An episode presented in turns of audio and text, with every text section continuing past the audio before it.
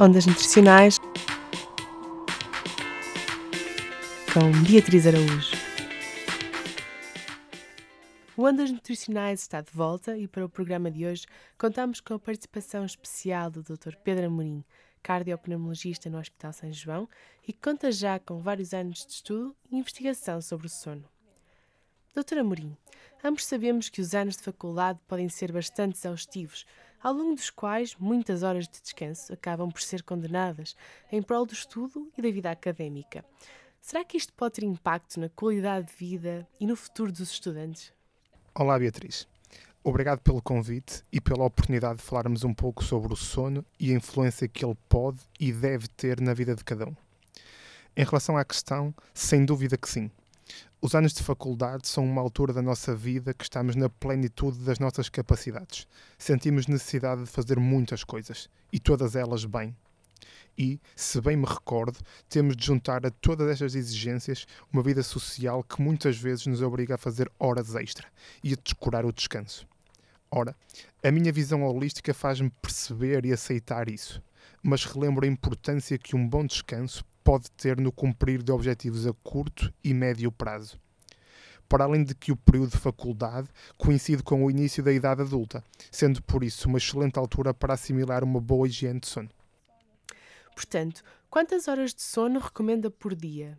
Responder de forma direta a essa pergunta não é fácil, porque o número de horas ideal é diferente em cada pessoa e vai variando de acordo com inúmeros fatores, tão diversos como a idade, a estação do ano ou o que fazemos ao longo do dia. Mas diria que a maior parte das pessoas, independentemente desses fatores, deve dormir entre 7 e 9 horas de sono diariamente. Realmente, esta questão suscita-me uma dúvida.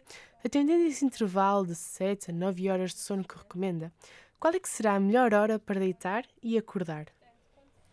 Vou arriscar a dizer que, se considerarmos um sono com 8 horas de duração, um bom período para o fazer seria entre as 22h30 e as 6h30 da manhã. Embora o conceito de hora ótima para adormecer e acordar não exista.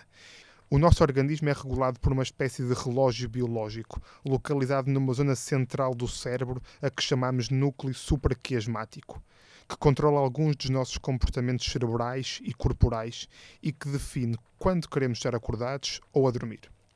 Falo através de processos fisiológicos cerebrais, diretos, mas também regulando ao longo do dia as variações hormonais e de temperatura.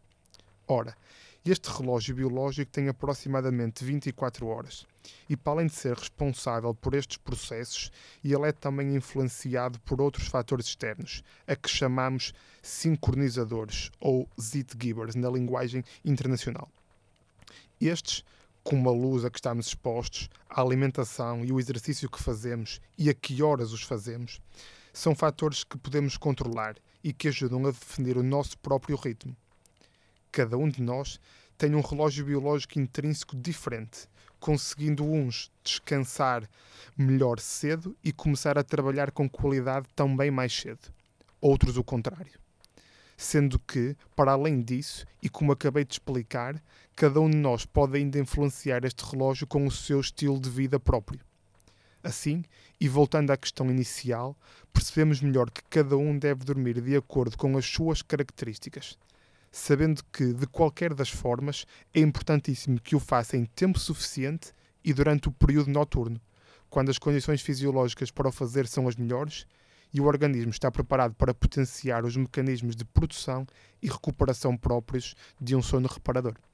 Naturalmente, os estudantes procuram sempre a melhor forma para otimizar o seu estudo e cada um acaba por ter a sua técnica. Agora, a minha questão é: será que rever a matéria mais importante antes de adormecer ajuda a consolidar melhor os conhecimentos? Um dos processos que acontece durante o sono é a consolidação da memória, onde as nossas informações adquiridas ao longo do dia são agrupadas e protegidas, de forma a que não sejam esquecidas. Se uma matéria for bem estudada e entendida durante o dia, a qualquer hora que seja, um sono reparador vai fazê-la consolidar. De qualquer forma, estudar antes de dormir já provou ser eficaz na memorização de conteúdos em vários estudos, principalmente naquelas informações que tentamos decorar mesmo sem perceber. Mas não podemos confundir estudar antes de adormecer com estudar com sono e ou cansado. Porque todos sabemos que uma boa qualidade de estudo, com atenção, é fundamental para o sucesso. E, por exemplo, para quem estuda mais à noite e acaba por dormir menos horas, fazer uma cesta durante a tarde ajuda a compensar as horas de sono perdidas? Sem dúvida que sim.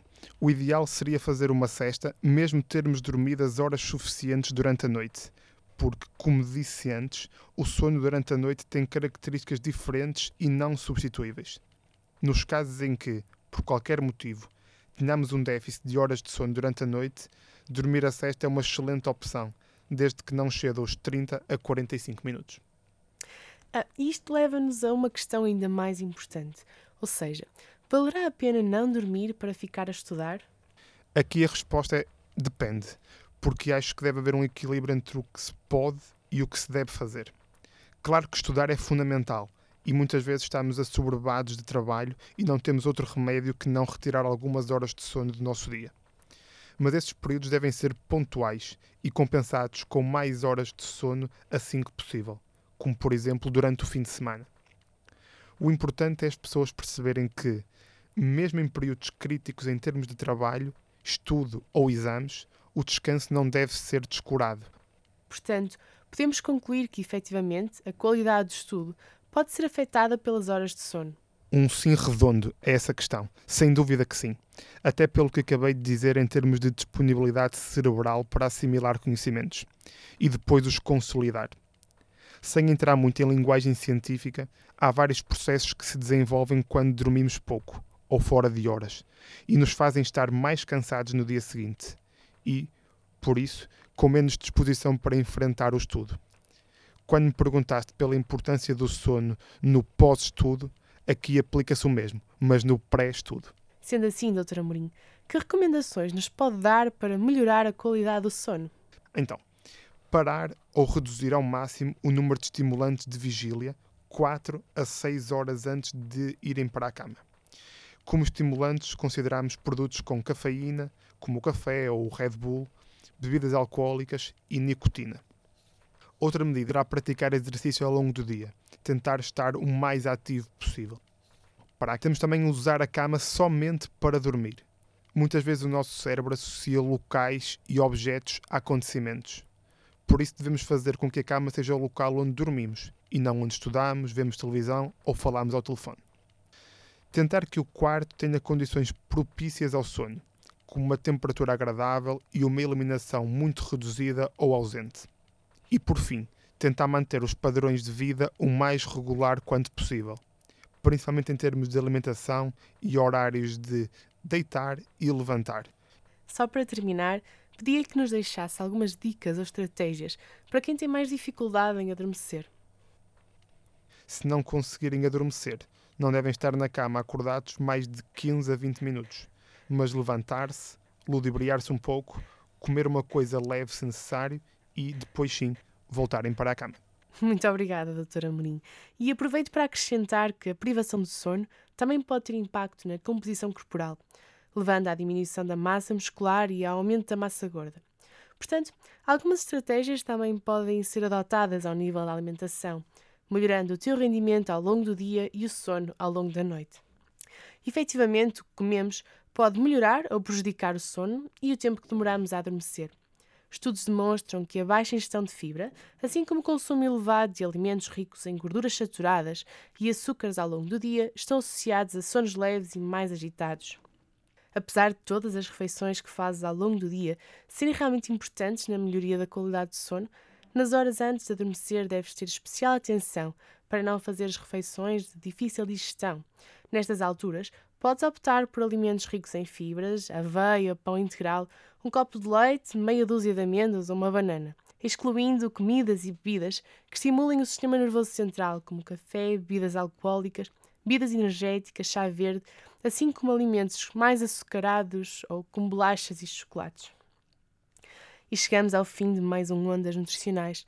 Deixo mais uma vez um agradecimento à doutora Morim e a ti que estás desse lado. A questão hoje não é se já comeste fruta hoje, mas sim se já dormiste o suficiente.